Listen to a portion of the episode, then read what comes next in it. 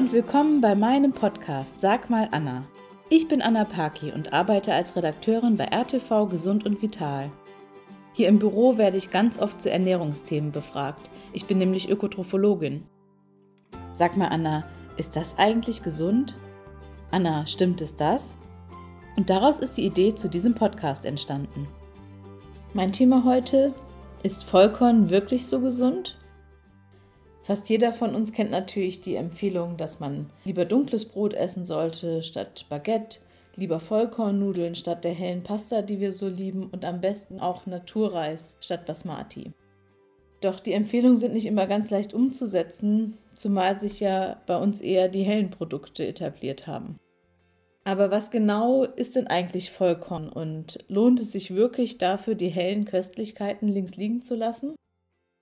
Ja, also Getreide besteht im Wesentlichen eigentlich aus drei Komponenten. Einmal der äußeren Hülle, der sogenannten Samenschale, dem Keimling im Inneren des Korns und dann noch dem Mehlkörper, der den Keimling umgibt. Und bei unseren hellen Getreideprodukten wird eben der Keimling und die Schale entfernt und dieser Mehlkörper vermahlen. Und beim Vollkorn, wie der Name schon sagt, wird das volle Korn komplett vermahlen. Und es gibt auch bei jeder Getreideart eine Vollkorn- und eine Weißmehl-Variante. Das irritiert manche, weil zum Beispiel bei Roggen- oder Dinkelmehl auch das Weißmehl nicht so hell ist wie bei Weizen, sondern schon eher braun aussieht. Und da kann man sich leicht irritieren und täuschen lassen, aber Vollkorn ist am Ende nur, was wirklich aus dem vollen Korn gemahlen wurde. Und warum ist Vollkorn jetzt so gesund?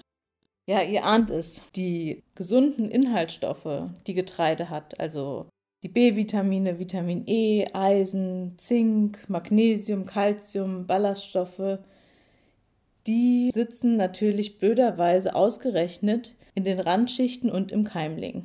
Und wenn man das entfernt, wie beim Weißmehl, dann entfernt man auch 75 bis 80 Prozent aller Nährstoffe, die uns Getreide liefert.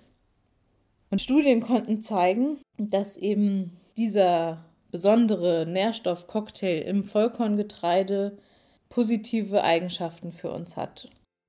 Und zwar reicht es nämlich sogar, wenn man 90 Gramm Vollkorn am Tag isst, um das Risiko für Herz- und Gefäßerkrankungen zu senken, für Diabetes, für verschiedene Krebsarten und auch für Atemwegserkrankungen.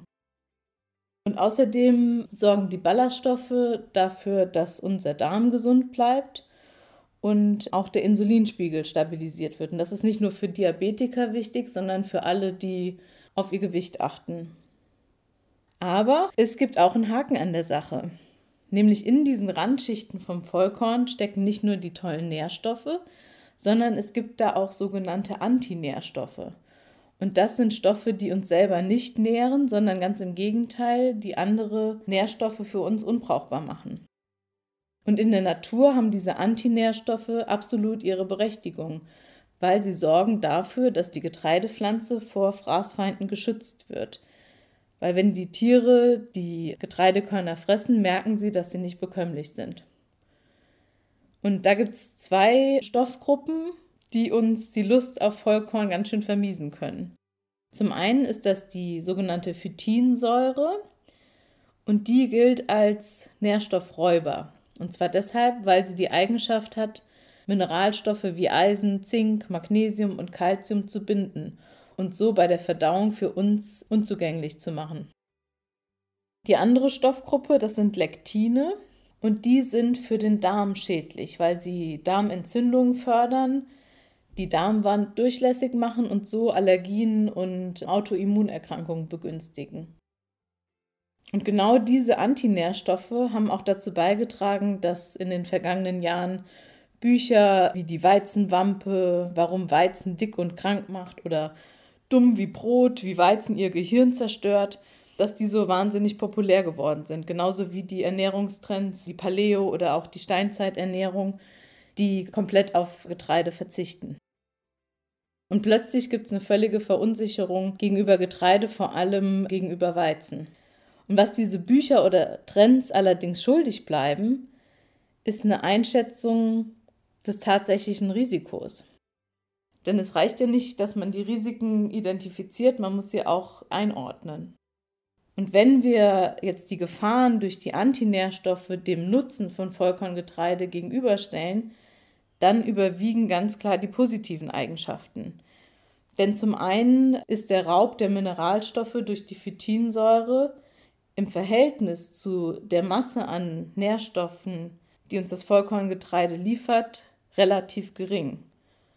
Noch dazu kommt, dass Phytinsäure auch bei der Zubereitung teilweise abgebaut wird. Also zum Beispiel die Sauerteiggärung beim Brot sorgt dafür, dass Phytinsäure abgebaut wird.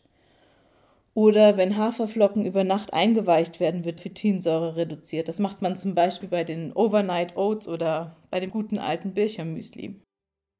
Außerdem kommt noch dazu, dass Phytinsäure auch positive Eigenschaften für unsere Gesundheit hat. Sie scheint nämlich die Blut-, Fett- und Blutzuckerwerte wesentlich zu verbessern und auch vor Dickdarmkrebs zu schützen. Und bei den Lektinen ist es so, dass erstens die Menge relativ gering ist und zum Zweiten sind die Lektine meistens hitzeempfindlich. Und da wir Getreide oftmals gekocht oder gebacken zu uns nehmen, sind die Lektine schon zerstört. Und bei den geringen Mengen an rohem Getreide, die wir essen, ist die Menge so gering, dass unser Darm problemlos damit klarkommt. Zumal die kleine Menge dann auf eine riesige Darmfläche verteilt wird und der Darm auch eine eigene Schutzschicht hat. Mein Fazit lautet also, Vollkorn ist nach wie vor empfehlenswert. Und das muss euch keine Angst machen, ihr müsst jetzt nicht von morgens bis abends nur Vollkorn essen, sondern ihr kriegt auch einen positiven Effekt, wenn ihr mindestens einmal am Tag oder vielleicht zweimal am Tag Vollkornprodukte in euren Speiseplan einbaut. Und das ist auch gar nicht so schwierig. Also erstens gibt es tolles Vollkornbrot und auch wenn ihr vielleicht diese riesigen Körner nicht so mögt, es gibt auch Vollkornbrot, was fein vermahlen ist. Wichtig ist, dass es tatsächlich Vollkornbrot ist, denn es gibt auch Brot, das nennt sich Mehrkornbrot und Kraftkornbrot und mit Körnern, wie auch immer, was dann schön braun aussieht, aber meistens aus hellem Mehl hergestellt ist, was mit Malzextrakten eingefärbt wurde. Also nur wo Vollkorn draufsteht, ist auch Vollkorn drin. Dann für alle Müsli-Fans, da ist ja fast immer Hafer die Basis und Haferflocken sind immer Vollkorn, egal ob ihr lieber die zarten Haferflocken oder die kernigen Haferflocken mögt. Und natürlich beim Kochen gibt es auch tolle Möglichkeiten, Vollkorn einzusetzen. Also nicht nur den Vollkornreis und die Vollkornnudeln, sondern es gibt auch Quinoa, Grünkern, Hirse. Damit könnt ihr experimentieren. Und mit der Zeit werdet ihr merken, dass euch Vollkorn wirklich gut tut. Dass es lange satt macht und euch Energie gibt und dass auch das Verlangen nach Süßigkeiten damit ein bisschen nachlässt. Und wer diese Erfahrung einmal gemacht hat, der bleibt auch dabei. Das verspreche ich euch. Bis zum nächsten Mal, eure Anna. Wenn euch die Folge gefallen hat, freue ich mich natürlich, wenn ihr mir folgt und meinen Podcast abonniert.